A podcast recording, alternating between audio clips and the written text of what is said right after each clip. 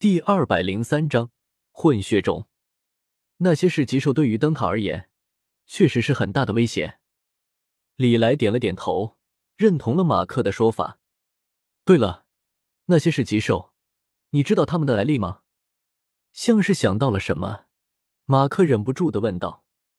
马克本来就有些怀疑这些是棘兽和李来是不是有什么关联，而且，即便是没有关联。一个活了不知道多久的老家伙，多半也应该是知道那些市级兽的来历的。这些市级兽到底是怎么来的？说实话，一直都没人能说清楚。传闻，多年前月相异动，脚下的大地爆发了长达数十年剧烈的地质变化，那之后市级兽就从地底爬了出来。不过，马克觉得。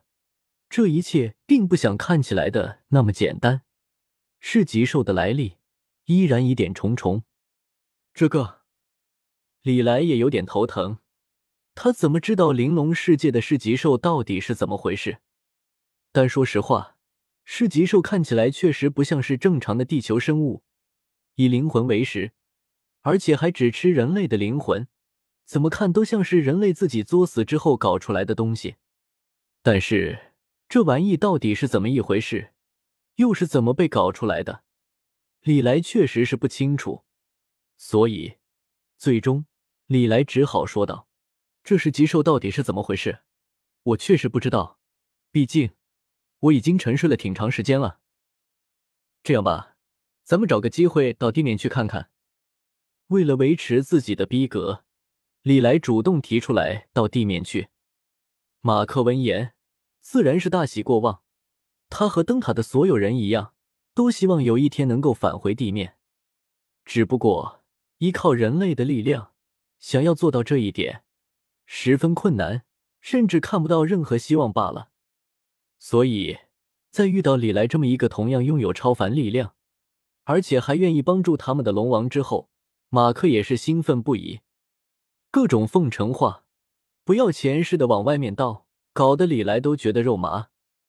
马克也是够雷厉风行的，和李来谈好了之后，没过多久，他就集结了打算前往地面的猎荒者小队。有李来这么一个自称位格可以媲美光影之主的大佬坐镇，这一次前往地面，马克也压了灯塔近乎所有的精锐力量。灯塔之中的民众虽然不算少，但是大部分说是乌合之众都算是夸奖。那些臣民就不用说了，灯塔的臣民被灯塔区别对待，待遇远远比不明，这是事实。但是这些臣民烂泥扶不墙，很容易受到煽动和利用，也是事实。原著之中，这些臣民很轻易的就被马尔斯煽动利用，成为用来对付马克的武器。现在同样也是如此，在马克操纵了灯塔的舆论之后，很快。这些臣民便将老城主摩根和马尔斯当成了十恶不赦的罪人，全然忘记了他们曾经对于摩根还有查尔斯的尊敬。臣民如此，灯塔绝大部分低民其实也是如此，根本就靠不住。所以，马克能够召集的灯塔精英数量真心不算多，其中绝大部分都是灯塔原本的猎荒者。这倒不是马克任人唯亲。他确实是无人可用，能派得用场的，也就只有这些猎荒者了。当然，如果到了地面的话，这些猎荒者能够起到的作用其实也不会多大。面对地面那些肆虐的市级兽，猎荒者们甚至连自己的小命都无法保全，随时都有可能会嗝屁。为了保证这些猎荒者不至于全部死完，在出发之前。李来也想办法加强了一波猎荒者小队的战斗力。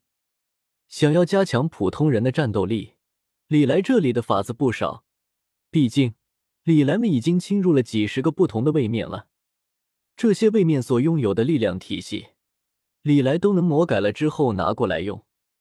不过，一般的修炼之法是需要时间和资源的，所以思虑再三之后。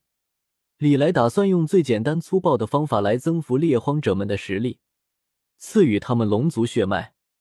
这个套路隔壁龙族世界的龙王们早就已经玩烂了，甚至不仅仅是纯血的君主们，那些躲藏在世界背面的混血君主们也挺喜欢这么玩的。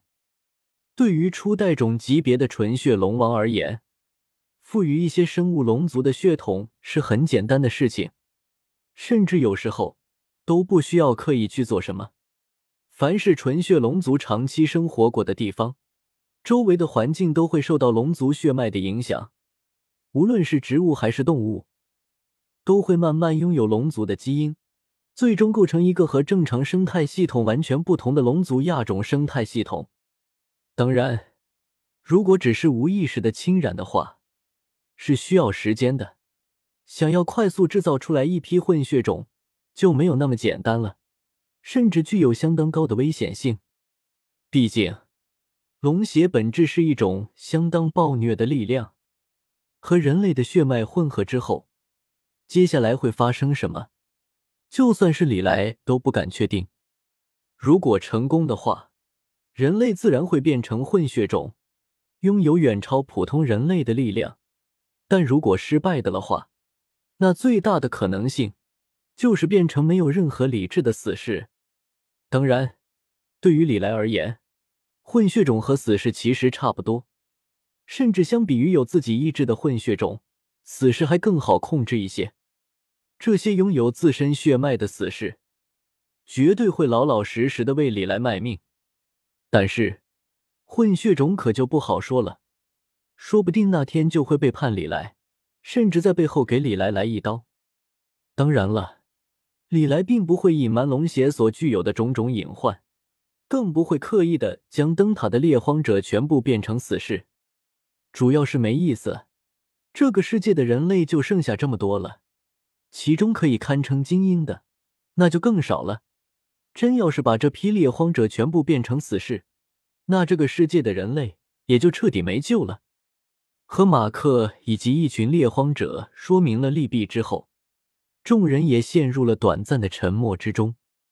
过了好一会，马克这才终于开口问道：“李来，如果变成混血种的话，我们真的能够拥有对抗十级兽的力量吗？”